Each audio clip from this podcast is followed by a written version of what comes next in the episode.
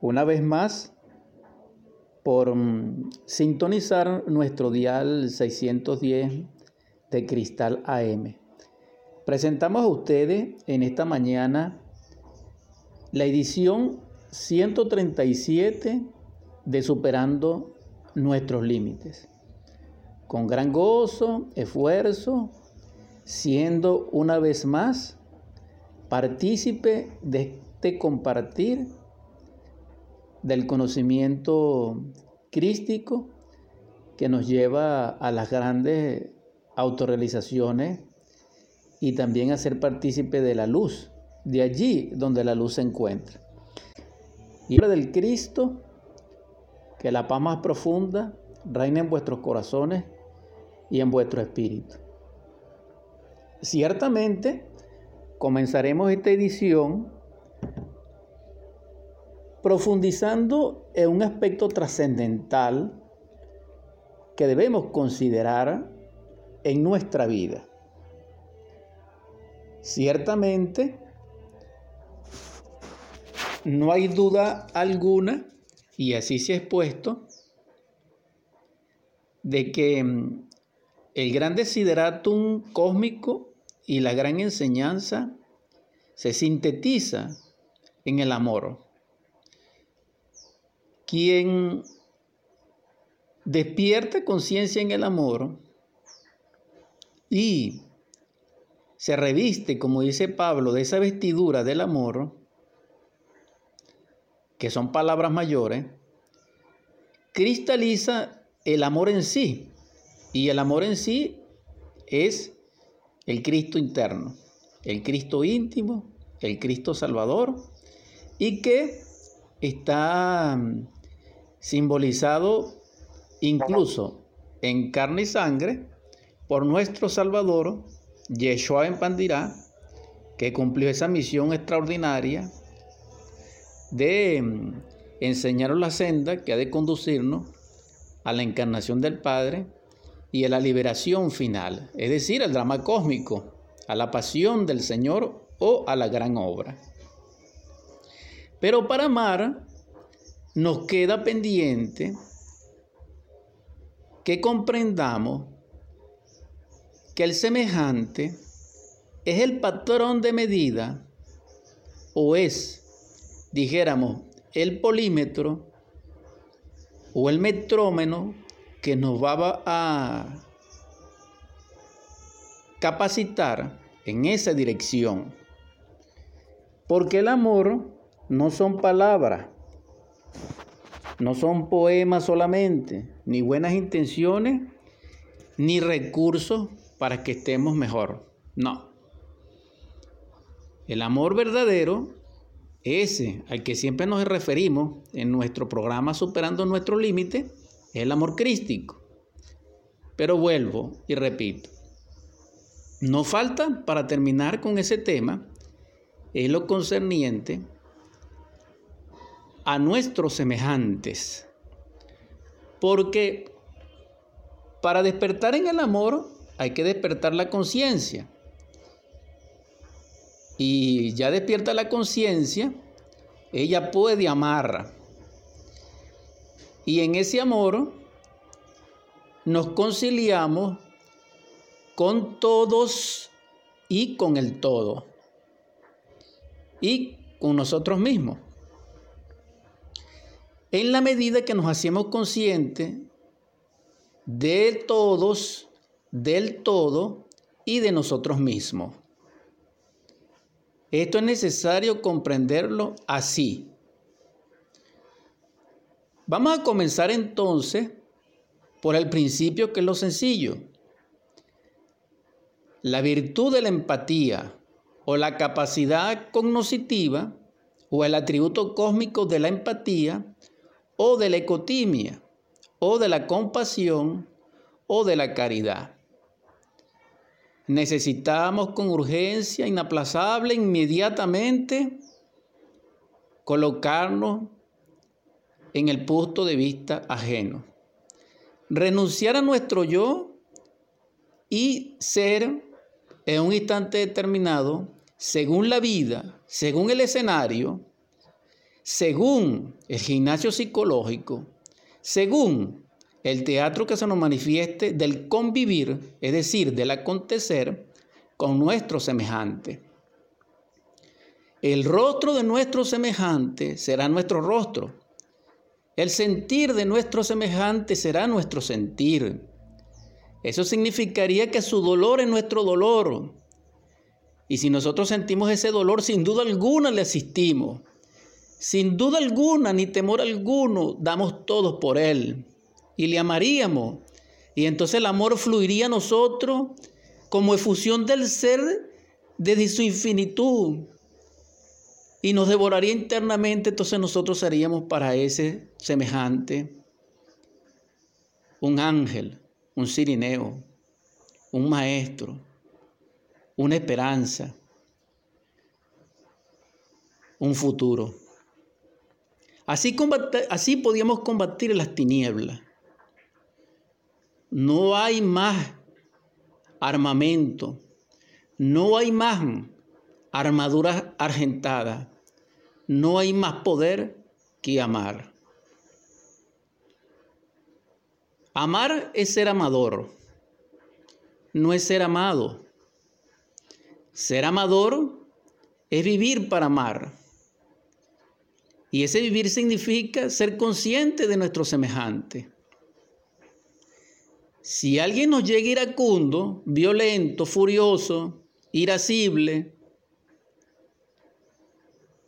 nosotros no podemos identificarnos con esa ira, ni seguirles el juego, ni ser otro iracundo. No. Le escucharemos con compasión si es necesario y utilizaremos la transferencia de nuestra conciencia en nuestro tercer estado psicológico y en autoobservación y empáticamente comprenderemos su estado, entonces le respetaríamos lo que él dice.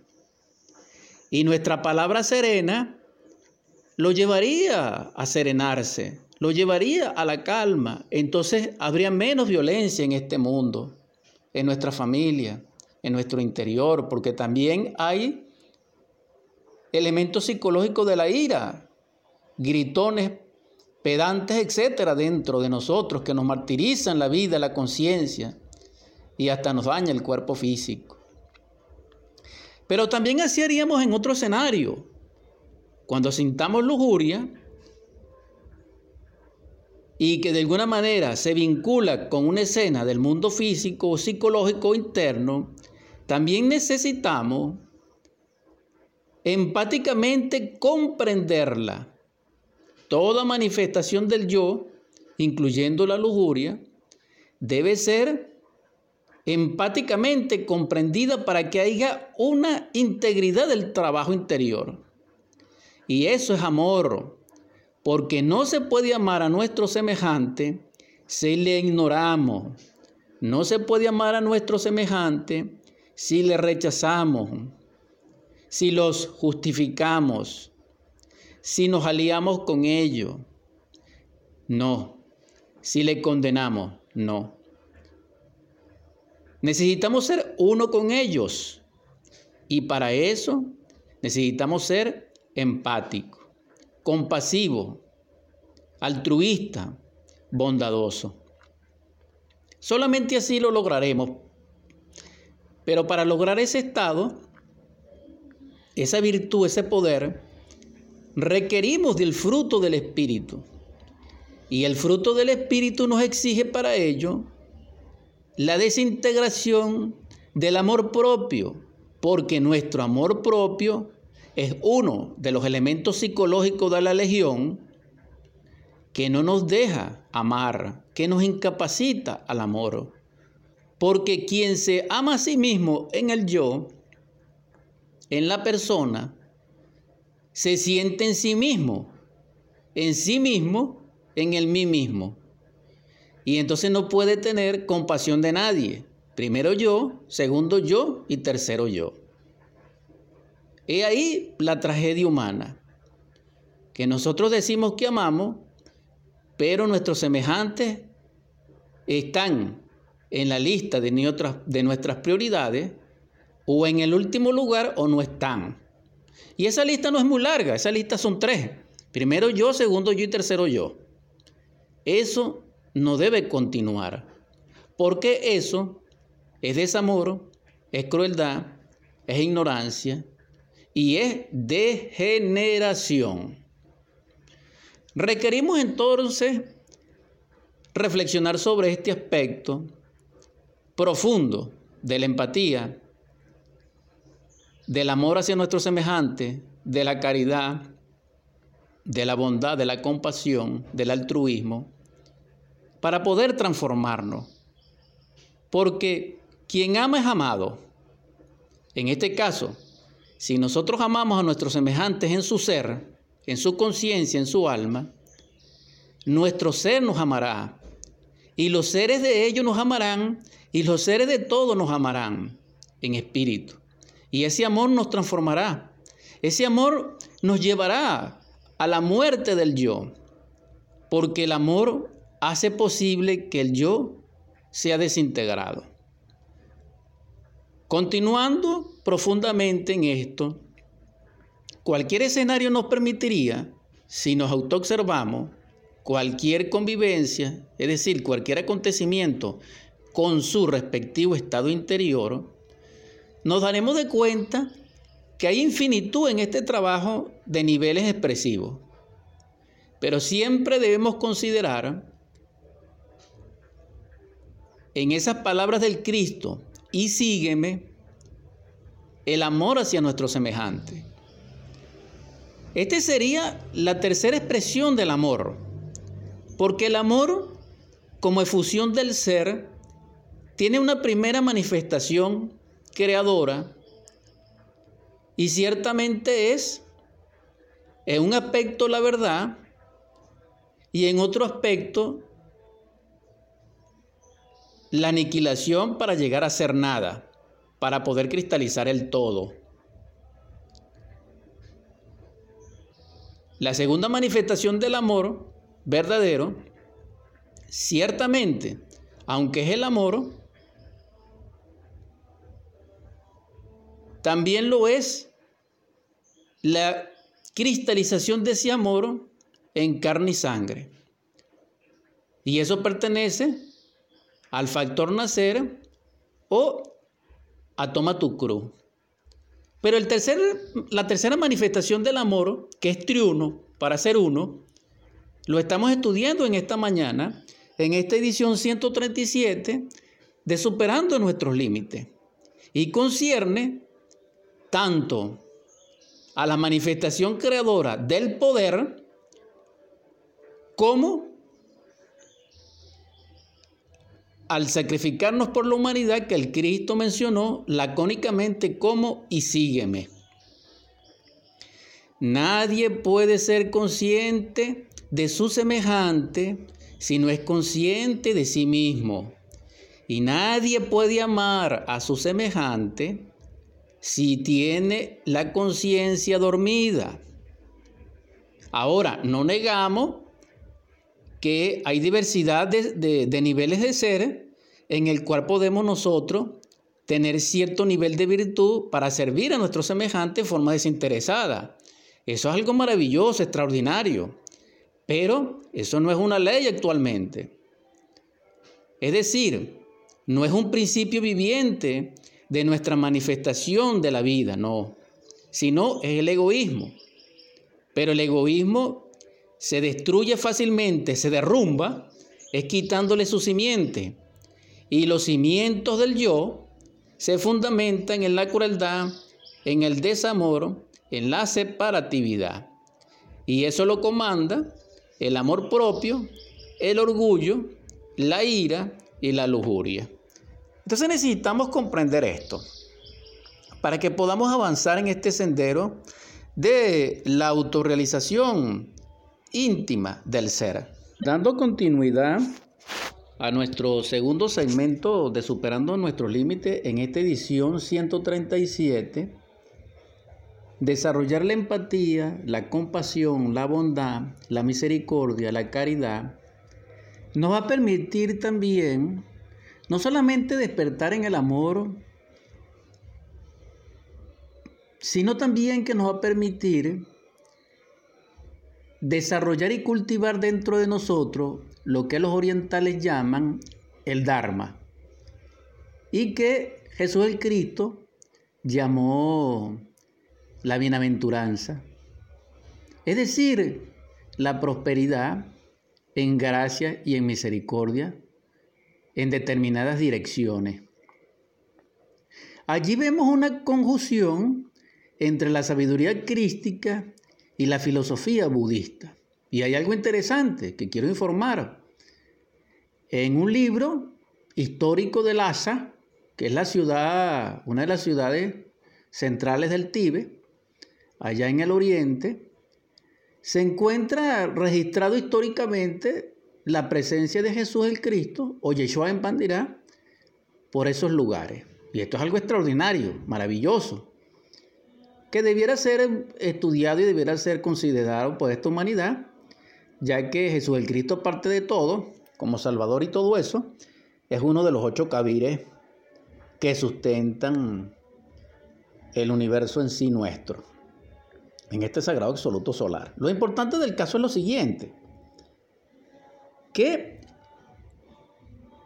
ese despertar en el amor a través de nuestro semejante, de la acción, del amor, nos va a permitir, por esa empatía, ser, dijéramos, certero y ser oportuno cuando nosotros hacemos un servicio. Porque el asunto no es querer ser bueno, no. El asunto es dejar de ser apático o malo, no. El asunto es que cuando a nosotros se nos acerque un necesitado, un semejante, veamos el rostro de Jesús, veamos el rostro de todos los mártires y tengamos compasión de Él. Porque si no lo hacemos, perdemos una oportunidad valiosa, dorada, de oro, porque tendríamos la oportunidad de asistir y no asistimos, de ser, dijéramos el bien y no lo hicimos. Estoy utilizando esa palabra para orientarlo, pero esa palabra no es exacta. Pero así es que no podemos entender más o menos. En todo caso, ciertamente, repito, si nosotros nos volvemos insensibles hasta la necesidad, ante la necesidad de un semejante, llegará el momento en el camino de la vida que cuando nosotros estemos necesitados, no habrá un rostro sensible para nosotros, porque tuvimos la oportunidad de obrar en bienaventuranza y no lo hicimos. Pudimos aliviar el dolor de un semejante y no lo hicimos, sino que lo agravamos, hermano. Porque si alguien necesita la ayuda y se lo vemos en sus ojos, se lo vemos en su aliento, se lo vemos en el temblor de sus labios y de sus manos y no lo hacemos, nosotros sentamos su dolor, su desesperanza, su miseria. Y eso no es humano. Eso no es espiritual. Eso es crueldad. Pero si nosotros no tuviéramos el ego, inmediatamente nos conectaríamos con Él y también sentiríamos lo que Él siente, inmediatamente le ayudaríamos y nos quitaríamos el pan de nuestra boca para dárselo a esa persona. Y entonces la humanidad sería otra. Entonces no hubiera la crisis que existe en el mundo. No habría lo mío ni lo tuyo. Habría lo de nosotros, como el amor. Porque el amor expresa la pluralidad dentro de la unidad. Es decir, nosotros. Cuando existe el tú y el yo, ya no hay amor. No. Se extinguió. Pero el amor verdadero no se extingue. El, amor verdadero es permanente, es trascendente. Y es algo extraordinario, porque si amamos, somos el amor, y al ser el amor, también seríamos permanentes. Pregunto, si nosotros estamos tan evolucionados y tan avanzados, ¿Por qué nosotros somos menos sensibles que nuestros antepasados de cualquier nivel? Si nosotros hemos avanzado tanto, ¿por qué somos insensibles a un atardecer, a un te quiero, a una felicitación? Si nosotros estamos tan avanzados, ¿por qué de cuatro palabras decimos dos inapropiadas y dos groserías o una grosería? ¿Por qué?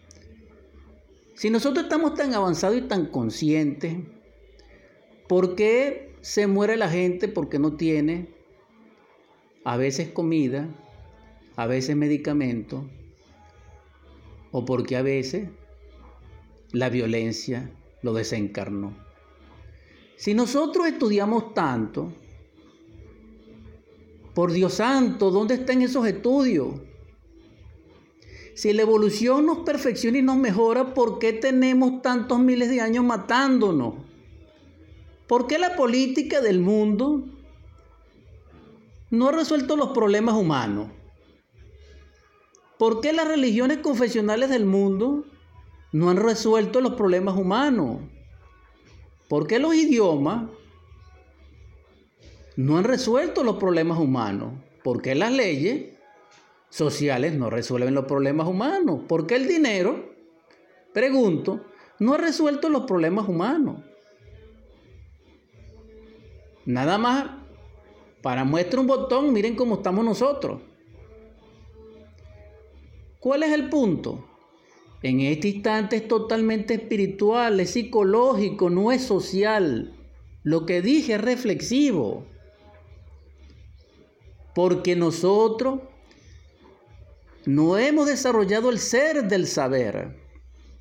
Es decir, el saber del ser no lo hemos desarrollado.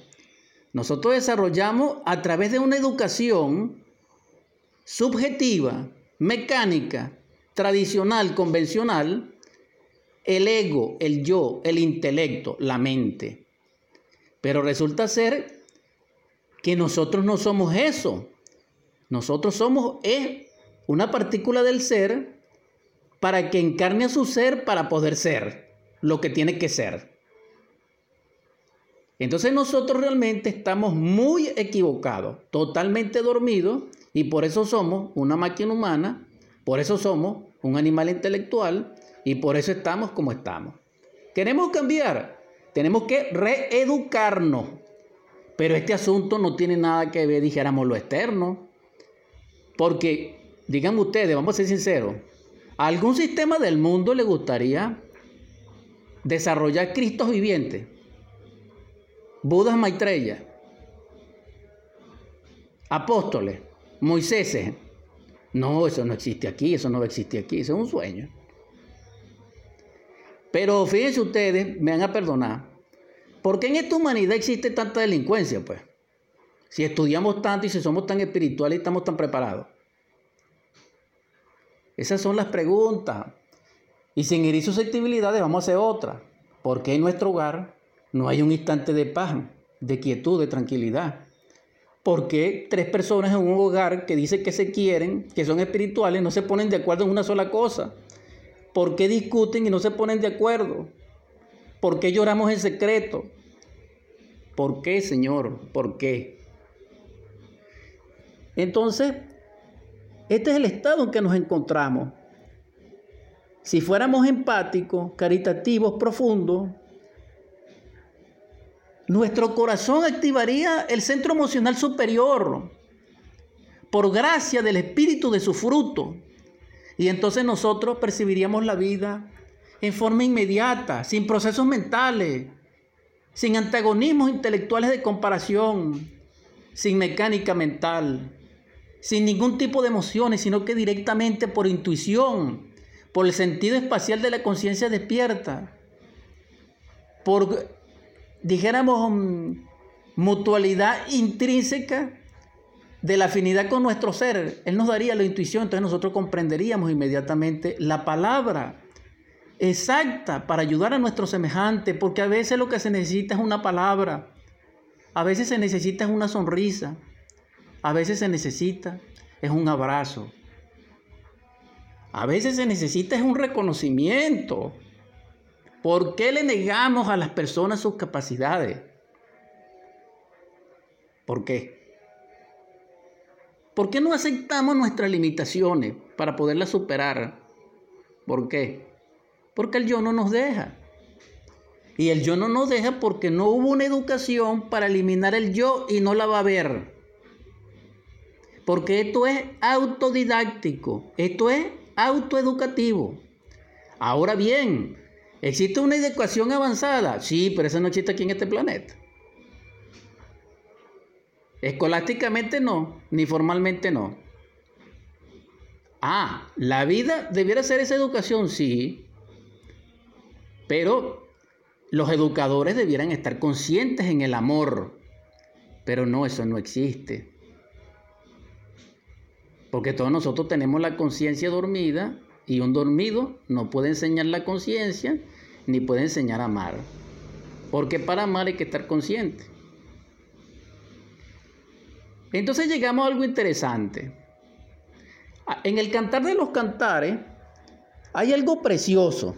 Si lo consigo rápidamente, después la pausa musical se los voy a leer. Donde Salomón une al amor con la muerte, como lo hizo Shakespeare y como lo dicen todos los sacerdotes del mundo o pastores o príncipes eclesiásticos en una boda, hasta que la muerte los separe.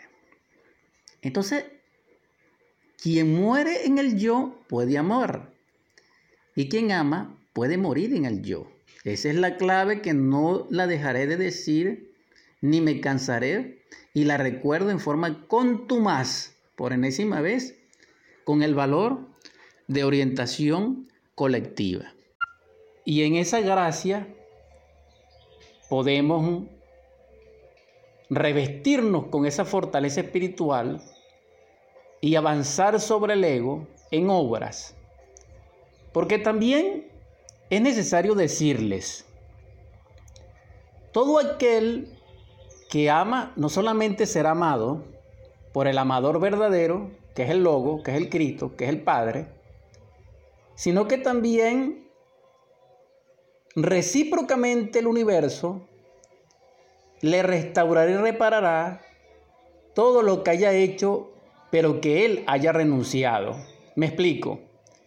Las obras empáticas, caritativas, por amor, llevan el sello del desinterés. Es decir, no hay interés en servir. Solo hay amor, pureza, alma.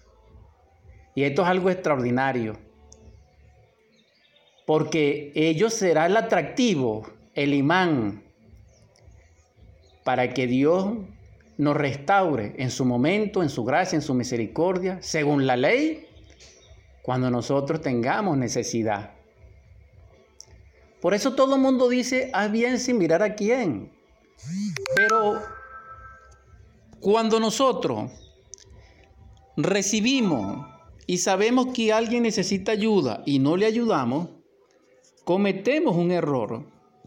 Porque nos estamos negando a nosotros mismos la posibilidad de que alguien nos ayude cuando necesitemos. Y como nosotros no sabemos cuánto vamos a vivir, no por miedo, claro está, debemos ser inteligentes. ¿En qué consiste esa inteligencia? Consiste en trabajar por la humanidad, es decir, dando el amor que hemos adquirido a través de los tres factores de la revolución de la conciencia. Quien no ama es egoísta. La segunda conclusión de este tema, de este mensaje,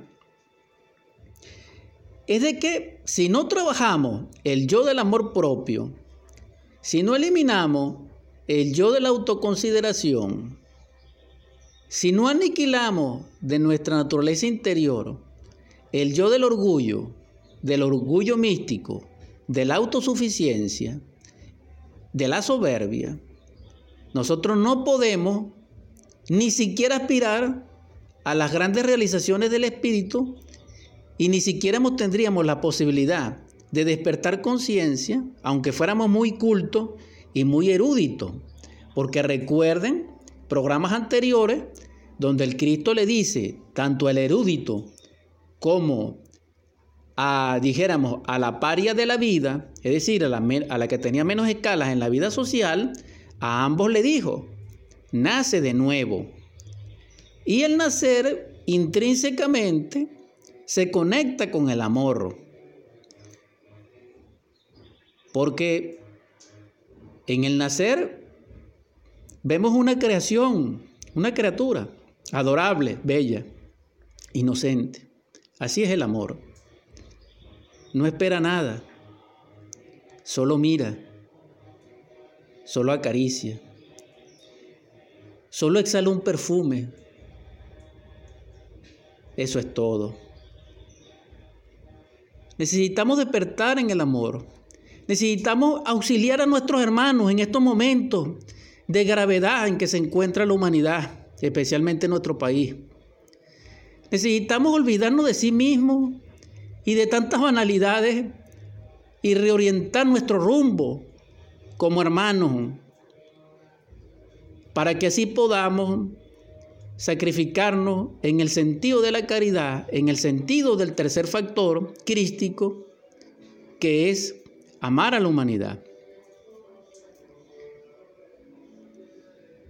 Pero necesitamos morir en esos agregados psicológicos que comenté. Y mucho más profundamente, necesitamos hacernos conscientes de nosotros mismos, porque amor es ley, pero amor consciente. Ahora bien, ¿qué tiene que ver la ley con todo esto? Repito, porque la ley es amor y porque el amor es ley. Aquel que ama es soberano en su propia realidad. Y todo el que llegue a esa escala es un rey. Y es un rey porque tuvo dominio sobre sí mismo y porque tiene dominio sobre la naturaleza y sobre quien sea, si así es requerido. Entonces el poder deviene por el amor, porque la expresión verdadera en su tercer aspecto de Dios es poder.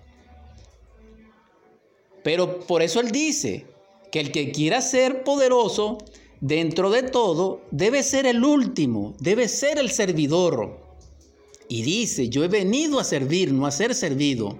Y era el que tenía más poder. Y se enfrentó al poder.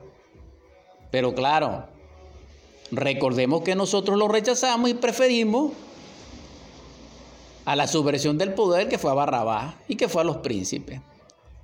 Y por eso estamos como estamos. Entonces, repito, necesitamos de una reeducación. Necesitamos de regeneración. Es decir, volver en una octava superior a generar dentro de nosotros un nuevo ser que se relaciona con el nacer.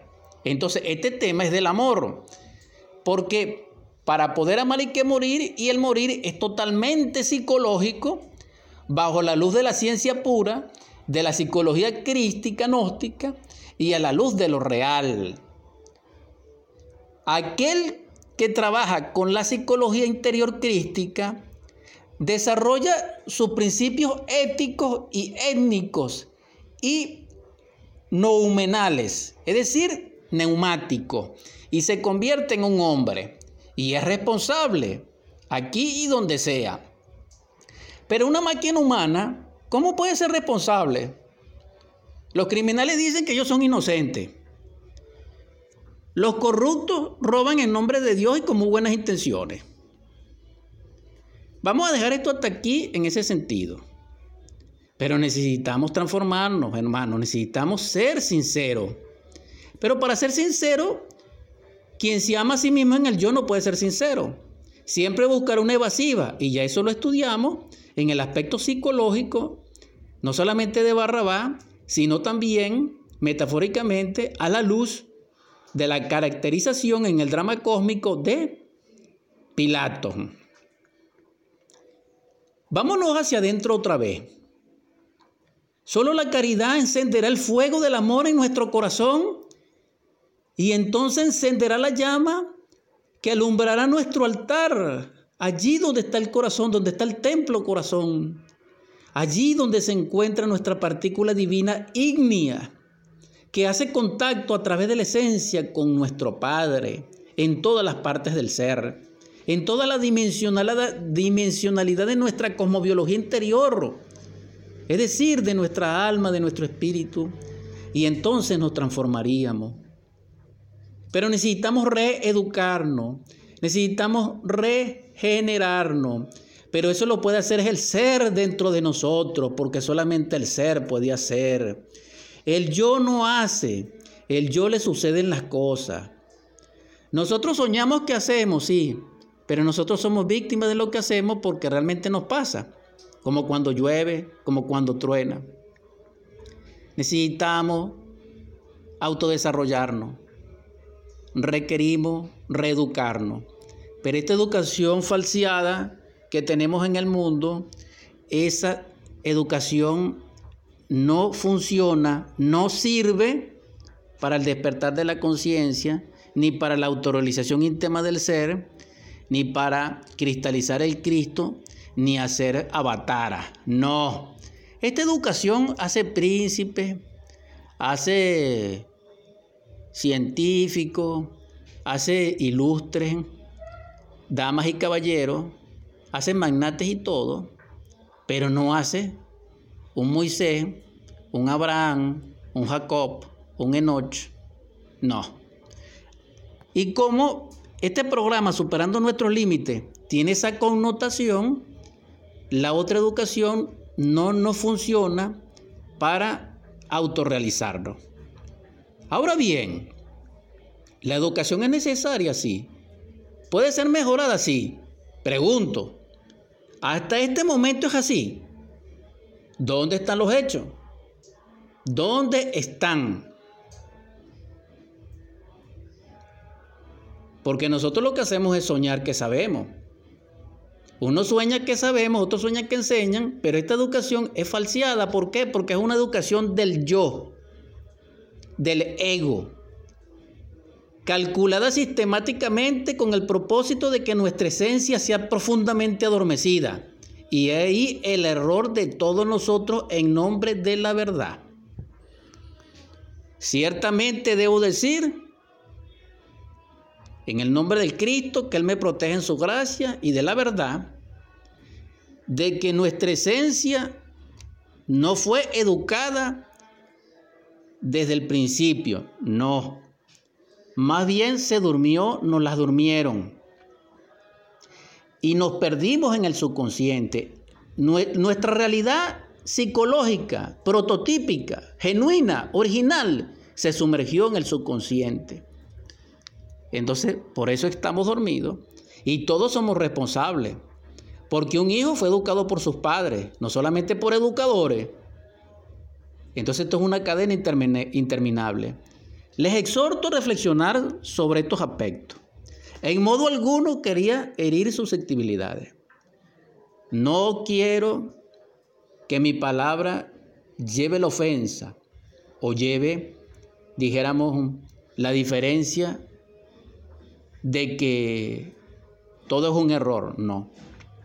Solo afirmo categóricamente de que la educación del yo y el sistema de cosas del yo, del anticristo, de la ciencia materialista y de la humanidad actual, no nos lleva a nosotros a lo real.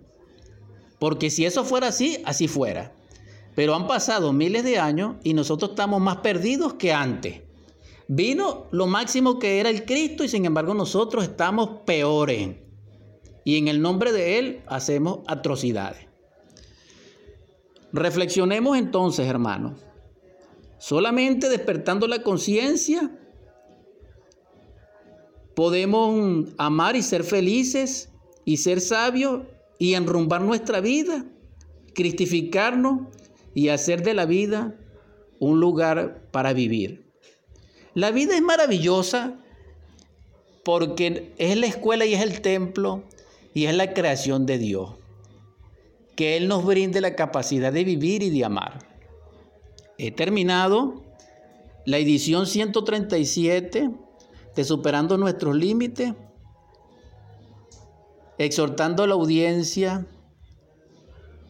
que trabajen sobre sí mismo para que su espíritu realmente despierte en la luz, donde la luz se encuentra, desde nuestros orígenes, para que puedan ser lo que deben ser. Porque actualmente como estamos no somos, sino que existimos. Y es un sueño profundo. Nuevamente, en el nombre del Cristo, que la paz más profunda reine sobre vuestros corazones y sobre vuestro espíritu. Vamos a convertir esta onda gerciana de cristal AM610 en oratorio y me despido y despido el programa superando nuestros límites. En el nombre del Cristo, por la caridad universal y de acuerdo a la ley, a ti, Logos Divino, que descendiste como divino para Martasaya y Salvador nuestro y Redentor, de la morada de Barbelo, del sagrado absoluto solar, de la morada del Padre de toda paternidad, para amarnos te suplico. Doquiera donde haya dolor y gemido por enfermedad, intercede Señor y derrama sobre ellos el espíritu de sanación y de vida para tu gloria. Divino Logos, te ruego que en los hogares donde haya hambre, miseria, desolación y carestía, derrame sobre ellos el espíritu de la abundancia y de la prosperidad. Te suplico que donde reine el grito, el divorcio, la violencia, el llanto, el miedo, los golpes. Derrame sobre ellos el espíritu de concordia, de paz, de amor, de unidad, de belleza, de felicidad. Donde reine el beso mutuo, santo, el abrazo, la familia. Señor, te imploro que derrame sobre nosotros tu gracia, tu amor y tu luz para amar a nuestros niños, para proporcionarles belleza, para jugar con ellos, para adorar a nuestras esposas, para reencontrarnos en ellas, para redimirnos en su amor. Te suplico, enséñanos a fortalecer a nuestros jóvenes, a guiarlos, a asistir, a atender a nuestros ancianos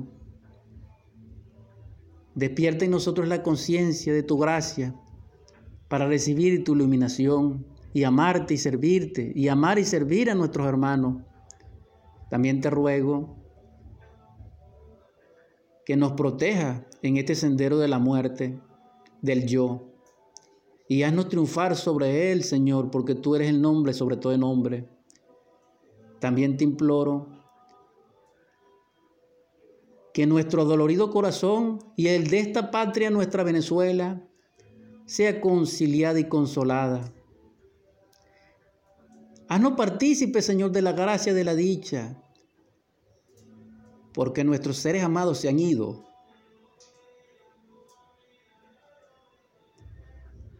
Genéreles a ellos, Señor, la prosperidad y la dicha. Por último te pido que ilumine y derrame amor y sabiduría sobre nuestros príncipes. Amén, amén